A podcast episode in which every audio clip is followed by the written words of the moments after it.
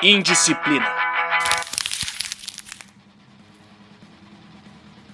Salve! Estamos no ar com o programa Indisciplina, ferramenta de comunicação do Cursinho Livre da Norte, aqui na Rádio Comunitária Cantareira 87.5 da Brasilândia e nos agregadores de podcast através do Anchor. Aqui quem fala é Fernando Konezuki e hoje trazemos experiências pedagógicas, práticas de trabalho em CCAs e CJs. Peraí, mas todo mundo sabe o que são esses serviços? O que significa essas siglas?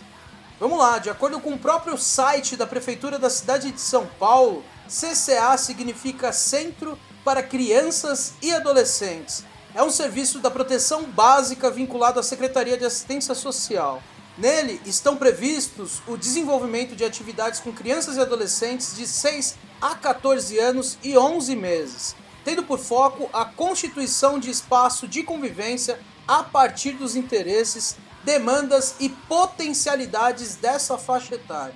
As intervenções devem ser pautadas em experiências lúdicas, culturais e esportivas como forma de expressão, interação aprendizagem, sociabilidade e proteção social. Deve atender crianças e adolescentes com deficiência retiradas do trabalho infantil e ou submetidas a outras violações de direitos, com atividades que contribuam para ressignificar vivências de isolamento, bem como propiciar experiências favorecedoras do desenvolvimento de sociabilidades e prevenção de situação de risco social. O objetivo do serviço é oferecer proteção social a crianças e adolescentes em situação de vulnerabilidade e risco por meio do desenvolvimento de suas potencialidades, bem como favorecer aquisições para a conquista da autonomia, protagonismo e cidadania, mediante o fortalecimento de vínculos familiares e comunitários.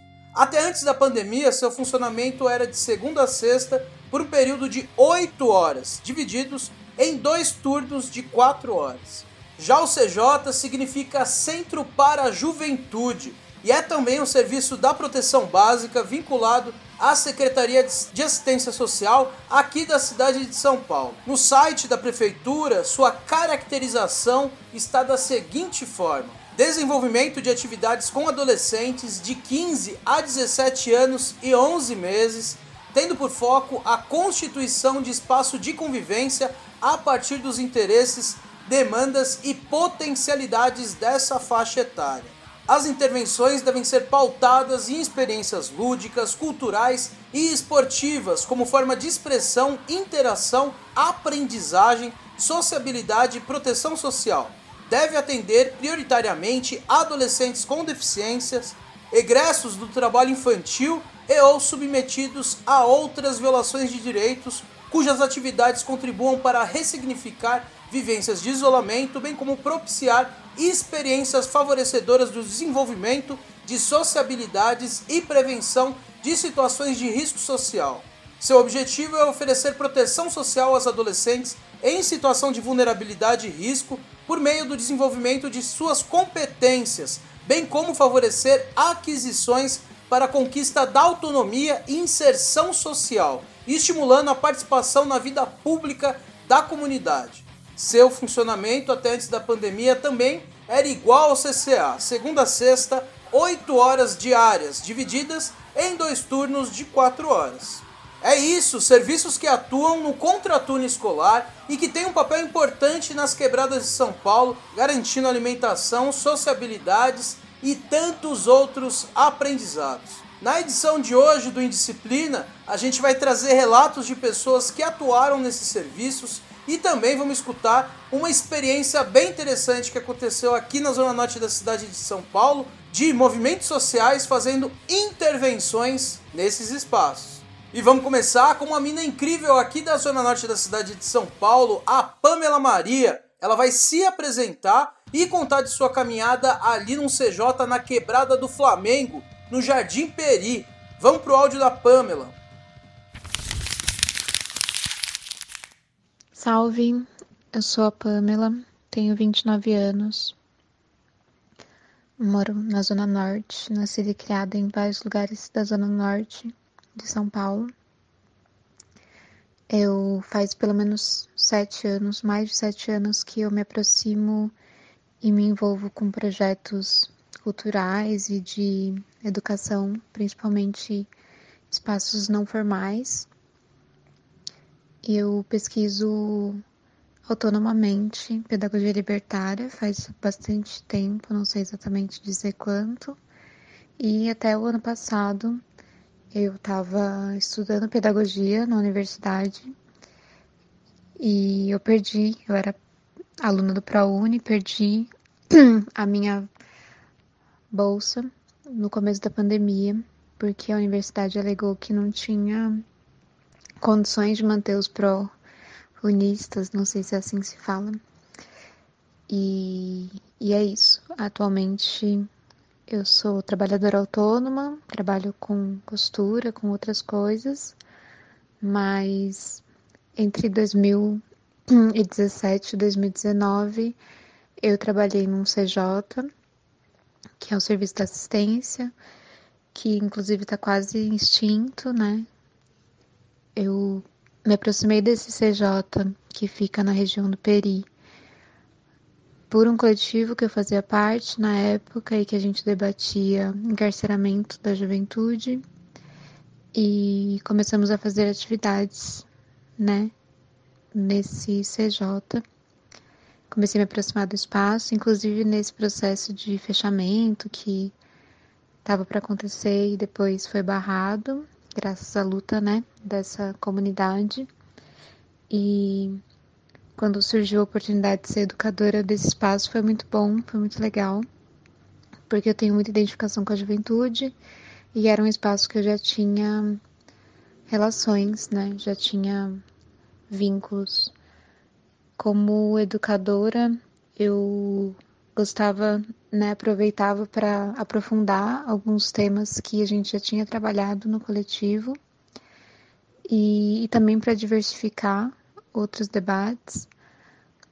Eu sinto que uma das coisas mais legais que rolaram e que eu acho que são importantes, né, não porque elas são agradáveis, mas porque elas são importantes, eram os espaços que a gente debatia sobre violência policial, que é um, debate que a gente trazia enquanto coletivo e que eu continuei depois como educadora e que é um espaço muito necessário para essas meninas, para esses meninos, principalmente para os meninos, conversar sobre isso, identificar as similaridades, né? E, e era sempre um espaço de muita atenção, de muita empatia e que a gente conseguia se aproximar muito, assim, no sentido de validar as experiências que eles tinham e que provavelmente em outros espaços eles eram taxados ou estigmatizados por pela postura que eles levavam, né? Pela postura que eles tinham nessas, nessas situações de opressão. Essa era uma das atividades que eu não fazia com tanta frequência pela carga emocional mesmo que que levava, mas que eram rodas importantes e que a gente tentava debater baseado em ou vivências de outras pessoas, de outras quebradas, ou projetos, leituras, ou como rodas mesmo para conversar sobre o assunto. Sempre foram atividades muito muito potentes, né? Eu acho que é importante ter delicadeza, né, nesses debates, mas eu sinto que foram os debates mais importantes que eu tive, principalmente com os meninos. Um ponto que, enquanto educadora, eu reflito muito é sobre o abismo mesmo que existe entre feministas, né, e homens, meninos, porque é muito difícil o diálogo, né, de enquanto educadora não ficar taxada e, e não conseguir acessar certos debates e certos lugares mesmo, né, de ser vista. Então eu acho que essa experiência com enquanto educadora foi massa. E é um ponto importante de ser tocado. Outra coisa que eu gostaria de trazer é o debate sobre LGBT, vivência LGBT, que também é um debate que eu trazia com certa frequência no espaço do serviço.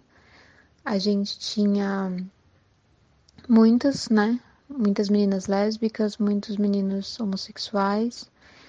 E, e também era um espaço muito necessário e muito importante, tanto para quem já sabia, né, o que era, quanto para quem não sabia, tanto também para quem era heterossexual e trazer esse debate, naturalizar esse debate, conversar com, com nitidez, sem tabus, né? Eram rodas muito legais e muito interessantes também, que eu, enquanto lésbica, gostava bastante de fazer e de trazer uma perspectiva, né? De ser uma mulher assumida e, e tranquila, né? Não tranquila em relação ao mundo, mas tranquila em relação a mim mesma. E é uma experiência muito importante, muito potente e que um ponto que eu acho muito difícil, né, enquanto educadores, é que a gente não consegue, não é palpável, né? O quanto a gente atinge, o, o quanto chegou, se a gente está conversando sozinha. E esse debate, especialmente assim, é uma coisa que eu trago até hoje, dois anos depois de ter saído, né? Quase dois anos depois de ter saído do, desse serviço. Eu continuo com os vínculos, com diversos adolescentes e como isso foi fortalecedor e como a gente continua construindo uma comunidade juntos, juntas e ao mesmo tempo bastante separados, principalmente por conta da pandemia, né? Mas como esses vínculos foram fortes e é importante e fortalecedor que a gente toque em assuntos que muitas vezes são até constrangedores para nós, né, dependendo de, da perspectiva, falar das nossas dores e aí não só sobre LGBT fobia, mas né, pontos sobre racismo, pontos sobre violências estruturais, misoginia, é, pode ser muito doloroso, né, para nós enquanto educadoras, mas que eu percebo e sinto que esses vínculos eles não são facilmente quebráveis e que são vínculos humanizadores de nós mesmas e das no caso meu, né, dos adolescentes e das adolescentes que estiveram comigo nesses períodos de dois anos, mais de dois anos, né, dois anos enquanto educadora, mas também enquanto militante. Acho que era isso que eu queria falar, esses dois pontos que eu gosto e que não sei se necessariamente é uma questão de orgulho, mas que me, me deixam felizes os vínculos e, e os avanços que a gente fez juntos e juntas nesse espaço de educação, da assistência, né, tão renegado e aparentemente pouco importante e que é um serviço que acaba levando muito para um lado profissionalizante e, e nesse CJ que eu pude trabalhar como educadora, eu tinha bastante liberdade de debater assuntos sociais que que talvez não sejam para o mercado de trabalho essencialmente, né? Mas que são importantes enquanto comunidade, enquanto as coisas que a gente busca construir, né? Para um, o mundo, para os nossos grupos, para as nossas coletividades. Agradeço o convite, espero ter contribuído com alguma coisa com esse relato. E é isso, vida longa.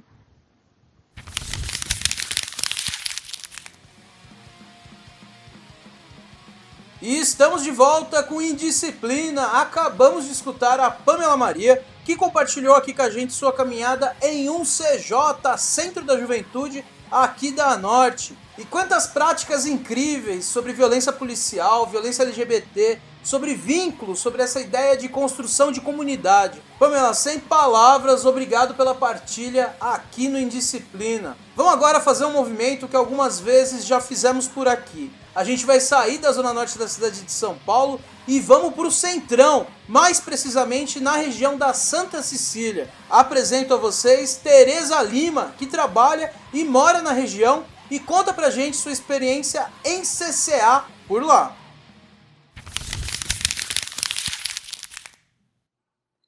Olá, sou a Tereza Lima, educadora social, moradora e trabalhadora da Santa Cecília, região central na cidade de São Paulo.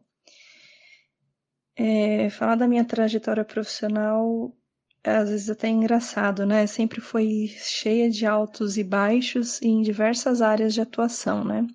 Mas foi aos 30 anos que eu me encontrei ao ingressar na faculdade de pedagogia. No entanto, eu senti a necessidade de encontrar uma função de transformação social através da educação. A educação por si só me parecia muito falha, né? E após trabalhar na educação infantil de uma famosa rede privada, eu resolvi arriscar e ir em busca de algo que nem eu mesma sabia direito o que, que era, né? Há sete anos, eu comecei a trabalhar num centro de convivência para criança e adolescentes de 6 a 14 anos em risco e vulnerabilidade social. Iniciei como educadora e hoje estou na gestão deste serviço, que faz parte da política municipal da assistência social. No início eu pensava que seria algo muito parecido com o que eu fazia já na educação infantil, mas foi uma criança que me ensinou o que eu faço hoje. Eu vou contar uma breve história só para ilustrar é, eu me incomodava muito com aquela criança que não sabia se comportar à mesa, nem mesmo sentar corretamente à cadeira. E por vários dias eu chamava a sua atenção, até que um dia eu perdi a paciência. E aí a minha crueldade veio à tona também. Eu disse: Sente-se direito, você não tem cadeira em casa? E foi aí que ele me respondeu: Não tenho, não. Lá em casa a gente senta nas almofadas, no chão. Não tem mesa também. Aí eu senti uma facada no coração, fiquei sem chão também. A partir desse momento, comecei a entender o que de fato eu fazia ali. Foram semanas de arrependimento, me sentindo o pior dos seres humanos, mas eu vejo essa, esse fato como um divisor de águas para mim, né, na educação social. A partir disso, eu também fui buscar me aprimorar, estudar, é, me especializar fazendo as intervenções corretas, né, durante o meu trabalho com as crianças e com os adolescentes. É, e aí foi, o trabalho foi tomando corpo e tomando uma outra cara também, né? E de fato eu fui entendendo o que que era o trabalho social com crianças e adolescentes, que era um trabalho de prevenção, né, de principalmente de fazer valer o, o que está no Estatuto da Criança e do Adolescente.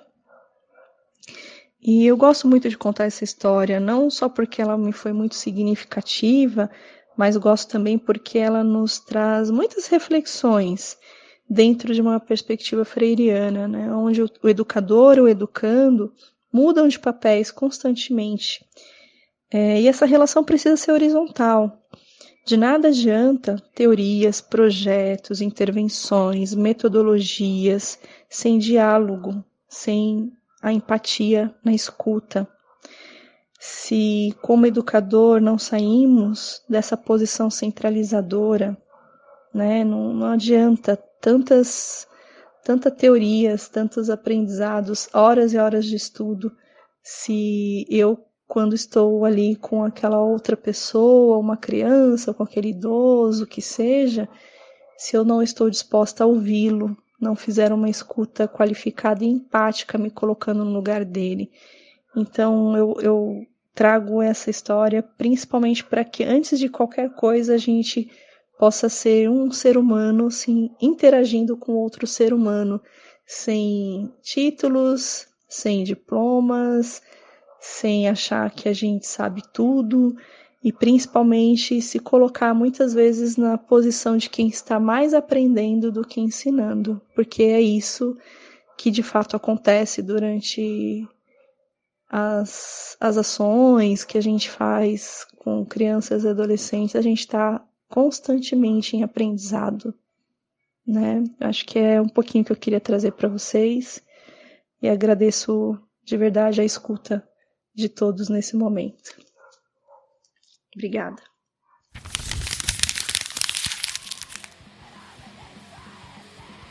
E estamos de volta com Indisciplina. Acabamos de escutar a Tereza Lima, que falou aqui pra gente sobre sua experiência atuando em CCA aqui no centrão da cidade de São Paulo, na Santa Cecília. Tereza contou sobre sua concepção de atuação, da busca pela validação do ECA e de relações mais horizontais. Paulo Freire está presente aí, Tereza. Obrigado pela partilha. A gente vai fazer uma pausa aqui para o intervalo na Rádio Comunitária Cantareira e daqui a pouco a gente volta com essa partilha de práticas deste painel de experiências em CJ e CCA no centro e na zona norte da cidade de São Paulo. O Indisciplina volta já!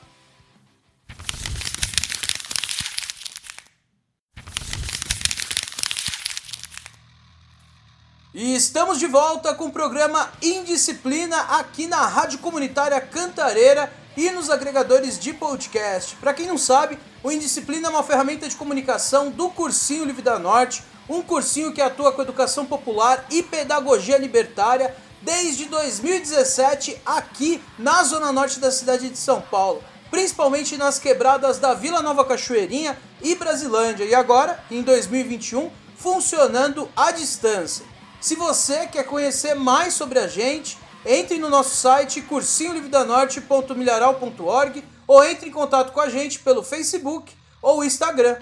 Aqui é Fernando Konezuki e sou eu quem assumi esta 37ª edição do Indisciplina. No primeiro bloco tivemos falas de Pamela Maria e Teresa Lima, que contaram aqui pra gente sobre suas caminhadas trabalhando em CJ e CCA. A gente vai continuar esse segundo bloco nessa mesma batida, montando um painel de práticas em CJ e CCA. Agora apresento a vocês a Ivanise Helena, moradora aqui da zona norte da cidade de São Paulo, mas que atua já há algum tempo com CCAs pelo centro da cidade de São Paulo. Ivanise vai contar aqui pra gente uma ação em rede pelo centro que aconteceu no ano de 2019, envolvendo alguns CCAs para a organização de uma caminhada marcando o dia 18 de maio, dia de combate ao abuso sexual de crianças e adolescentes.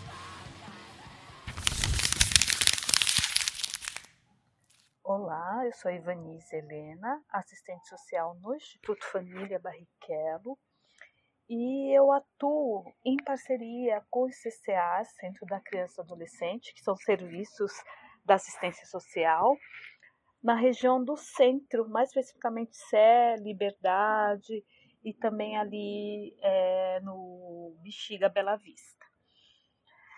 É, e aí eu fiquei pensando que o mês de maio é um dia, é um mês para a gente refletir né, sobre a proteção social para crianças e adolescentes.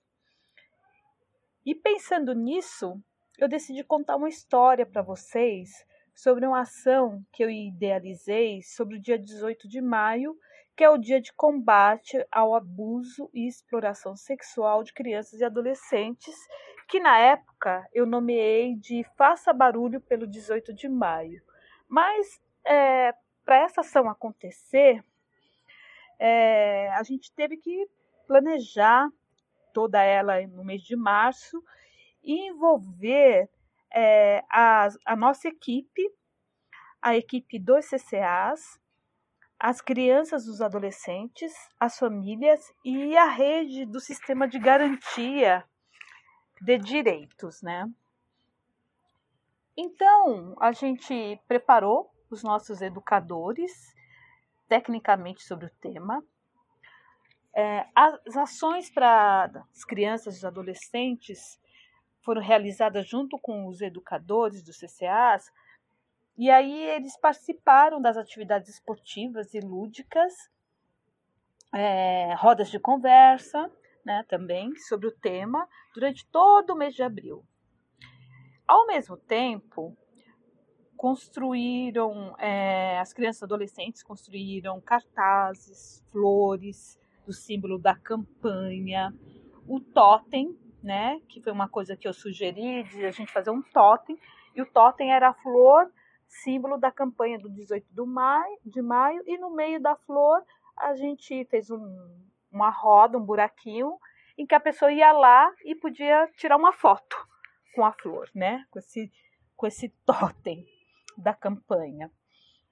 É, e as crianças e adolescentes também organizaram todos os materiais que seriam utilizados e também propuseram várias ideias durante a construção é, dessa caminhada. Como o Instituto Família Barrichello trabalha com esporte, nosso instrumento de intervenção social é o esporte principalmente, então eu optei, junto com os educadores, para a gente fazer uma caminhada com esse tema Faça Barulho para o 18 de maio.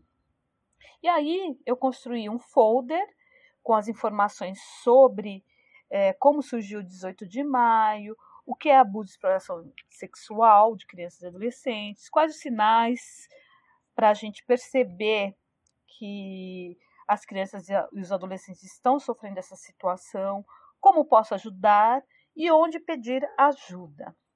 Visitei e telefonei também os parceiros da rede de proteção é, os CCAs dos territórios, dialogando sobre o tema, sobre essa ação, na verdade, e incentivando a participação na construção da ação e a participação também nesse dia da caminhada, né?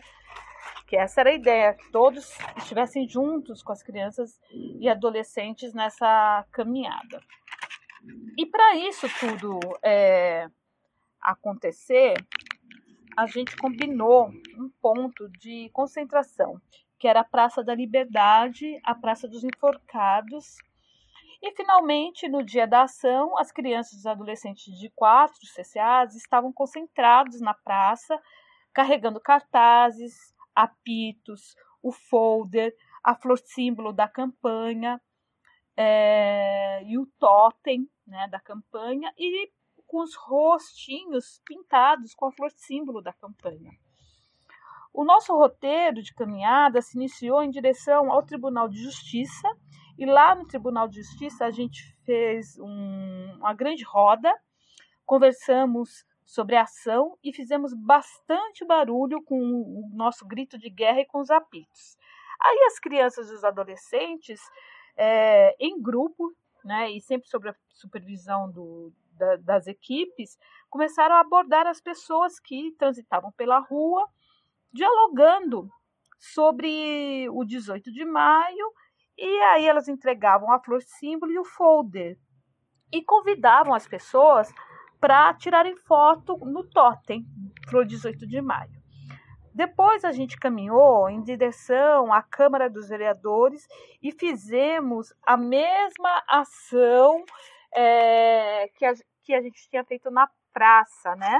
Fizemos essa mesma ação é, lá na Câmara dos Vereadores, tem uma praça, e a gente fez a mesma ação nessa praça. É, e aí, depois, a gente, quando terminou a ação, se reuniu lá na praça da Câmara dos Vereadores, é, dialogamos sobre essa ação e a gente fez o nosso grito de guerra, né? Depois a gente retornou para os CCAs e nesse retorno a gente continuou fazendo barulho com os apitos, levantando os cartazes para as pessoas que passavam no, no, no, transporte público, que passavam de carro pelas ruas, que estavam transitando pelas ruas, e abordando ainda as, as pessoas para falar sobre o tema. E, além disso, é, eu fiz um encontro com as famílias no mês de maio. E nesse encontro a gente abordou esse tema. É um tema muito delicado, é um tema espinhoso, é um tema tabu, né? as pessoas não conversam sobre isso. E para conversar, tornar a coisa mais leve, a gente fez atividade lúdica através de um jogo Depois eu, a gente passou uns slides é, com as fotos do dia do evento, né? Com as fotos das crianças e dos adolescentes. E também um vídeo que o Instituto Família Barrichello construiu, um vídeo curto do dia da ação. Né? Foi um momento bem bacana porque as famílias puderam ver seus filhos tendo, exercitando a cidadania, né? Foi muito interessante. E aí, é, tudo isso foi, foram momentos muito intensos de troca de aprendizado, de afeto, de escuta, de cuidado. E o que, que eu acho mais importante é, disso tudo? É que a gente pode é, fortalecer é, o protagonismo das crianças e dos adolescentes. Foram, foi uma ação construída de forma coletiva. A gente pôde contribuir para ampliar o conhecimento sobre um tema que é tabu, né? tanto para as equipes técnicas dos CCAs, como para as crianças, adolescentes e famílias. Podemos contribuir também para fortalecer a rede. Foi um exercício de cidadania e protagonismo, né? É, e também acho que foi um momento que a gente pode contribuir para a conscientização da responsabilidade de protegermos as crianças e os adolescentes. Isso tudo aconteceu em 2019 e se tornou uma ação institucional no, dentro do, do, espaço do Instituto Família Barrichello, mas é, a pandemia Covid-19 chegou em 2020 e de lá para cá, até os dias de hoje, a gente não teve a oportunidade de repetir essa ação. Mas foi tudo muito intenso e muito importante. A gente pôde perceber no olhar, nas falas das crianças, das famílias e dos adolescentes, o quanto isso foi importante para a vida deles. Né? E foi assim, gente. ah, e aí eu quero agradecer essa oportunidade incrível de poder compartilhar essa experiência que eu vivi e que o Instituto Família Barrichello viveu. Né? Muito obrigada a todos e todas e um grande abraço para vocês.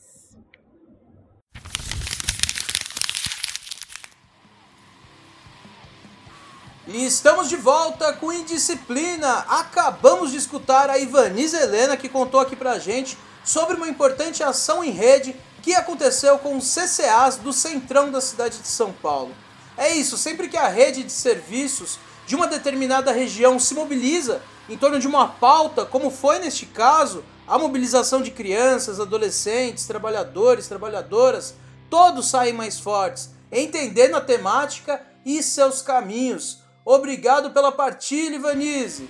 Agora vamos aqui apresentar para vocês outra importante articulação que aconteceu no ano de 2017 aqui na zona norte da cidade de São Paulo. O mês de junho deste ano foi marcado por um corre que chamou 30 dias por Rafael Braga, uma série de atividades que ocorreram para lembrar da prisão do Rafael lá no Rio de Janeiro, que de alguma forma começou né, lá em 2013 com ele preso nas manifestações da Tarifa, naquele caso famoso que portava um pinho-sol, e depois em 2016 com um suposto envolvimento com tráfico. Agora no Indisciplina, vamos disponibilizar aqui uma das ações que foram feitas na zona norte da cidade de São Paulo para lembrar a prisão do Rafael Braga e discutir racismo, seletividade penal, guerras, drogas, encarceramento. Foram feitas rodas de conversas no CJ Tijolinho, no Morro Grande, no CJ Eucaliptus, no Jardim Peri, e no serviço de medida socioeducativa em meio aberto Inês Mônaco, localizado na Brasilândia. Ao fim de cada roda, coletivos e militantes pegaram depoimentos de trabalhadores e adolescentes e enviaram para o coletivo autônomo Rezer, que organizou um podcast. Vamos agora escutar o produto de toda essa correria. 30 dias por Rafael Braga em alguns serviços aqui da Norte.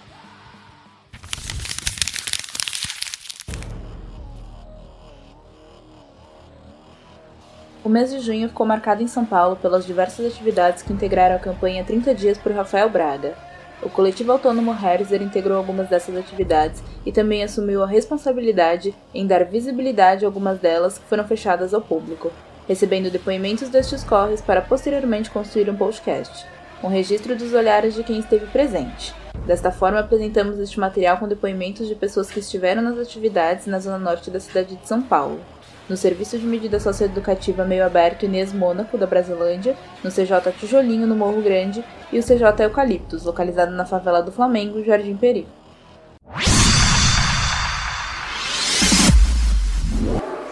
Então, hoje a gente organizou um grupo de pais, né, aqui no Serviço de Medida Socioeducativa, onde a gente abordou a temática da discussão sobre a prisão do Rafael Braga.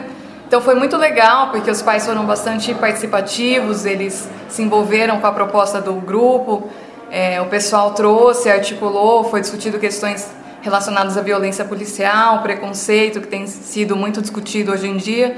Então acho que o grupo é, foi bem rico, né? Com a participação dos pais e o pessoal da articulação também contribuiu bastante aí para uh, ah, reflexões nesse momento. E eu queria agradecer. Hoje a gente está aqui no CJ Eucalipto, no Peri. É, a gente fez a atividade aqui do Rafael Braga, fez a discussão e tal. Eu tô com o Fábio e com a Verônica, ia falando isso. Tô com o Fábio e com a Verônica. E aí eles vão partilhar um pouquinho o que, eles acharam e tal. É, achei a atividade muito legal. A gente viu como o nosso país é injusto, porque uma lata de pinhão-sol quer dizer que a gente não pode ir no mercado comprar uma coisa para limpar a casa porque a gente está fazendo uma bomba. Então acho isso muito injustiça, principalmente porque ele era negro, morador de rua, né, o que dizem assim, e como que o assim a nossa população é injusta com, com os moradores, assim, porque era uma pessoa pobre de periferia, se fosse o rico, talvez podia estar com outras coisas, eles não iam fazer isso o que fez com ele. Aí, achei a atividade muito produtiva e a campanha é muito boa do Rafael, 30 dias aí pelo Rafael. Tem que ter a liberdade, né? Porque o cara só tava trabalhando, tava fazendo o seu, seu dinheiro, faz da sua família e tal. O cara é humildão e a polícia fez essa ramelada aí. Covardia com ele. Covardia forte com ele. E a gente quer a liberdade dele em 30 dias aí. Dá uma é fortalecida pra ele, isso aí. Vai, um, dois, três. Libertem o Rafael Braga. Libertem. Libertem. Isso é uma injustiça que aconteceu com ele. Não podemos. Ah, imagina se fosse com a gente o que aconteceu com ele, né? Então a gente tem que pensar nisso. Não podemos deixar essa injustiça assim. A gente está aqui no CJ Eucaliptos, é, com o Gustavo, a Laiane e o Alex, na atividade da campanha 30 Dias por Rafael Braga. E aí eles vão falar um pouquinho o que eles acharam da atividade, o que, que eles acham do caso, Rafael Braga e tal. Então, é, sobre a atividade é muito bacana a gente discutir algo que não é muito discutido. Fica sempre não muito exposto. Muita, muitas coisas do que está acontecendo no nosso Brasil hoje é, tá tudo por debaixo dos panos, a gente não sabe da, das injustiças, não sabe do que está acontecendo. E sobre o Rafael Braga, é que a gente tem que lutar por um direito que é nosso. A gente, assim como a, essa injustiça aconteceu com ele, a gente não pode deixar que aconteça com nós. Entendeu? Então é, seria bom a gente não desistir, lutar por um direito nosso, não, deixe, não permitir isso. Entendeu? Discutir mais sobre isso, o que a gente saber passar mais adiante. É isso. Então, sobre esse caso do Rafael Braga, sobre essa atividade. Eu achei essa atividade muito bacana porque eles abriram nossas mentes assim por coisas que acontecem que a mídia não fala e que muitos jovens morreram por causa da polícia e tal. E é bom conhecer esses casos pra gente poder falar assim, mandar as ideias para outras pessoas e tal. Hum, pra falar a verdade, eu tinha até esquecido desse evento que aconteceu com o Rafa eles trouxeram aqui, aí, tipo, passar muita informação que a gente não sabia e que a gente não nem se preocupou em procurar. Eles trouxeram essa informação e está ajudando nós muito a compreender a situação dele. E, sinceramente, eu espero que tudo dê certo para ele, conseguir sair da cadeia, porque isso foi uma injustiça, de verdade, foi uma injustiça. Porém, tipo, e as atividades gostei muito. E é isso. Pra mim é isso, que eu não sou muito de falar, então. Está aqui no CJ Eucaliptus com o Casimiro, que é educador, na atividade da campanha 30 Dias por Rafael Braga. Aí ele vai comentar um pouquinho o que ele achou da atividade, do caso e tal.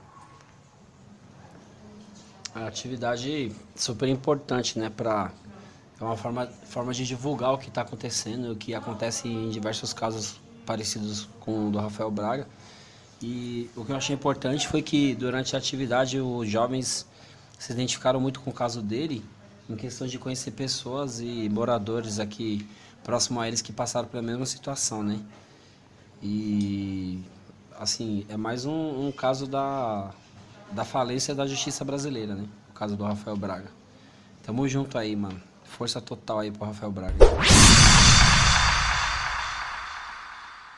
É, a gente tá aqui hoje, dia 22 de junho, no CJ Tijolinho, na campanha 30 Dias pro Rafael Braga, com o Vitor e a Alessandra. E aí, o que, que vocês acharam da atividade? Produtiva. A gente entendeu, bom, pelo menos da minha parte, eu entendi bastante. Abriu o olho para muita coisa também. A gente acaba, a gente sabe o que acontece, mas acho que pela nossa idade a gente acaba encobrindo, pensando que quando a gente crescer tudo vai melhorar e a gente não vai precisar. Mas na verdade a gente precisa entender e a gente vai precisar exercer isso que vocês fazem até. Então acho que foi muito produtivo. Eu concordo com ela em certas partes, mas eu gostaria de saber mais sobre o que aconteceu também. E também achei muita injustiça da parte dos policiais e da parte da da aquela negócio da tornozeleira eletrônica. Mesmo eles mesmo os policiais tendo incriminando ele com aquelas provas falsas. E a pena que ele teve foi muito grande. Espero que ele se saia bem dessa aí. Vocês querem falar algo mais alguma coisa sobre o caso, sobre o Rafael Braga? Alguma coisa? Ah, e, pelo que eu entendi dele, ele é uma pessoa bem. Ele é trabalhador. Ele não estava numa situação muito boa. E eu acho que os policiais acabaram se aproveitando disso. Claro que nem todos os policiais são ruins. Mas a maioria hoje em dia é subornado por tudo. E eu acho que eles se aproveitaram muito dele. Tadinho. É um guerreiro. Achei meio injustiça também, porque com a perícia lá tendo que o, aquele produto que ele continha na mochila dele não era inflamável. E mesmo assim, não, não pronunciaram nada e não se revelaram para nada com ele. E deixaram ele na mesma situação que estava antes, mas espero que a condição dele tenha melhorado e espero que venha melhorar também. Felipe, o que, que você achou da atividade? Eu achei uma atividade muito importante, né? É a gente debater questões relacionadas à consciência racial dentro da nossa comunidade, a gente pensar e mostrar isso para a juventude de uma forma mais aberta e fazer uma, uma abertura para questionamentos para que eles consigam refletir é, é muito importante para que eles comecem a produzir e pensar nisso pensar em como eles conseguem agir contra isso e como eles conseguem agir para mudar essa situação ou até mesmo para bater de frente caso aconteça com eles. É bem interessante pegar esse relato, porque é um relato, é só um relato que ganhou, é, ficou, ficou conhecido, mas acontece de várias formas. Eles também podem se sentir contemplados com, com familiares que aconteceu isso. Eles mesmos podem ter tomado vários enquadrões e ter, ter acontecido uma situação do tipo. É, tem alguma coisa assim do caso? Você já sabia alguma coisa? Alguma coisa que você queria falar sobre o caso Rafael Braga em si e tal? Não, eu conhecia bem pouco mesmo. Eu fiquei, eu, é, eu, tive mais, eu fui buscar mais informações através das palestras que vocês desenvolveram mesmo, né? E aí eu peguei, eu fui vendo os, os posts no Facebook, eu fui indo atrás das informações. Estamos é, aqui com o Fernando, do CJ Tijolinho, na atividade da campanha 30 Dias pelo Rafael Braga. O é, que, que você achou da atividade, Fernando? Achei muito interessante. É conhecimento nunca é demais e quando você é, traz para os jovens é, conhecimento e, e, a injustiça que, que acontece no Brasil, que às vezes é guardada no baixo, embaixo do tapete, acho que é legal, achei interessante, muito bom. E do caso, assim, você já sabia alguma coisa? O que, que você achou? Não, nunca, nunca fiquei sabendo desse caso. É, sou a favor sempre de manifestação, mas eu sou contra a injustiça, né? A justiça tem que ser feita quem é o culpado, quem for. E quando comprovam também. Agora, quando tem esse preconceito, que nem eu tenho trabalho muito com eles aqui, é, preconceito, essa doença tem cura? Acho que preconceito é uma doença. E acho que o ser humano não teria que ter preconceito com o outro, ainda mais que a autoridade. A autoridade tem que se impor, tem que sei lá, tem que tem conhecimento do que está fazendo, não uma pessoa leiga. E quando parte da autoridade, é muito triste isso.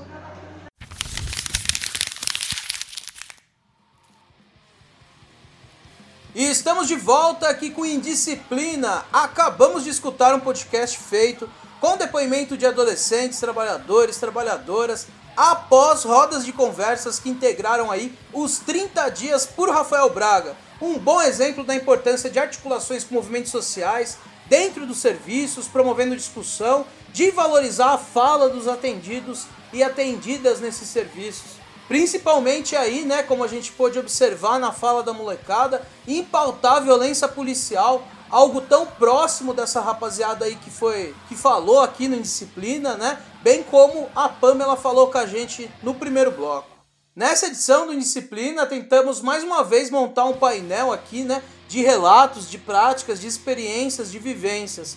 Hoje trouxemos depoimentos e trabalhos pelos CCAs e CJ, Ouvimos aqui hoje no Indisciplina a Pamela Maria, a Tereza Lima e a Ivanize Helena. E um podcast construído em CJ que compôs aí a campanha 30 dias por Rafael Braga. Chegamos ao fim desta 37ª edição do Indisciplina. Vale lembrar que aqui vamos ao ar na Rádio Comunitária Cantareira, sempre às sextas, das 16 às 17, com reprise aos domingos, das 22 às 23 sintonizando a 87.5 FM na Brasilândia ou através do radiocantareira.org. Estamos nos agregadores de podcast através do Anchor. Conheça mais sobre educação popular e pedagogia libertária aqui na zona norte da cidade de São Paulo através do cursinho lividanorte.milharal.org. E de BG tivemos a banda Rastilho, que faz uma barulheira que crust punk. A banda nasceu em 2015 aqui na cidade de São Paulo e no ano de 2018 lançou seu primeiro trabalho, O Prego e o Caixão. Esse álbum compôs o nosso som de fundo, o nosso BG. Esse foi o Indisciplina. Semana que vem, tamo de volta.